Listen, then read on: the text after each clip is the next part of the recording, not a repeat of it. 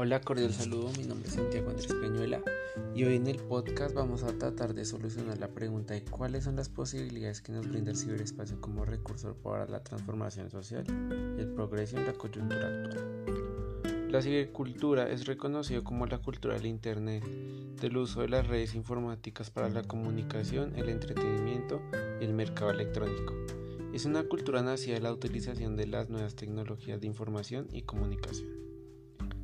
También esta surge la entrada de la cibernética y la teoría de los sistemas culturales de vivencia y pensamiento complejo contemporáneo que estas sociedades pueden tener. Y se supone que es la construcción de la vida a través de categorías y visiones emergentes, y ya que esta requiere una reconfiguración de la sociedad contemporánea a nuevos esquemas preceptuales en profundidad y proyección a nuevas y grandes culturas y, e información que éstas se pueden desprender. En primera instancia podemos tener la sociedad de la información, que es como un nuevo espacio social que se distingue porque las realidades o procesos que suceden en este terreno virtual pueden ser precedentes, es decir, que no son experiencias directas que se viven, sino representaciones de la realidad a las que se le atribuyen a partir de información, códigos, símbolos e imágenes. Y aquí mismo se puede generar una expansión del poder, donde los medios de comunicación y las nuevas tecnologías de información en las sociedades modernas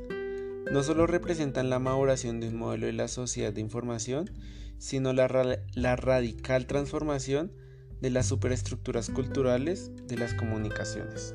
De tal manera puede pensarse que la presencia de los medios de comunicación en la sociedad es un conjunto que sufre una gran dilatación cultural desde el momento en que se instituyen y aquí mismo salen los grupos e individuos que pueden extender la realización de tareas y fusiones específicas a través de la tecnología. Según Michael Castell, este explora tanto el papel de la Internet como la diversidad cultural y el poder político de los movimientos. La introducción representa los pensamientos teóricos en torno a las relaciones del poder y de las redes de comunicación. De esta misma manera, Castell ha sido enfático en señalar que, si bien el papel de la Internet y de la comunicación inalámbrica ha sido fundamental para los movimientos sociales, estos en ningún caso pueden ser considerados como referentes causales. Ahora bien, es posible que se sobredimensione el papel de Internet en los movimientos sociales, pues según este autor dice que las redes de comunicación son un elemento indispensable en la práctica y la organización de estos movimientos.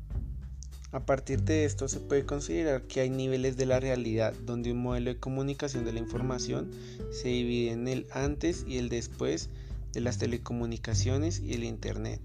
como por ejemplo la transformación de la propiedad, ya que antes se consideraba centrada y monopolizada, ahora se,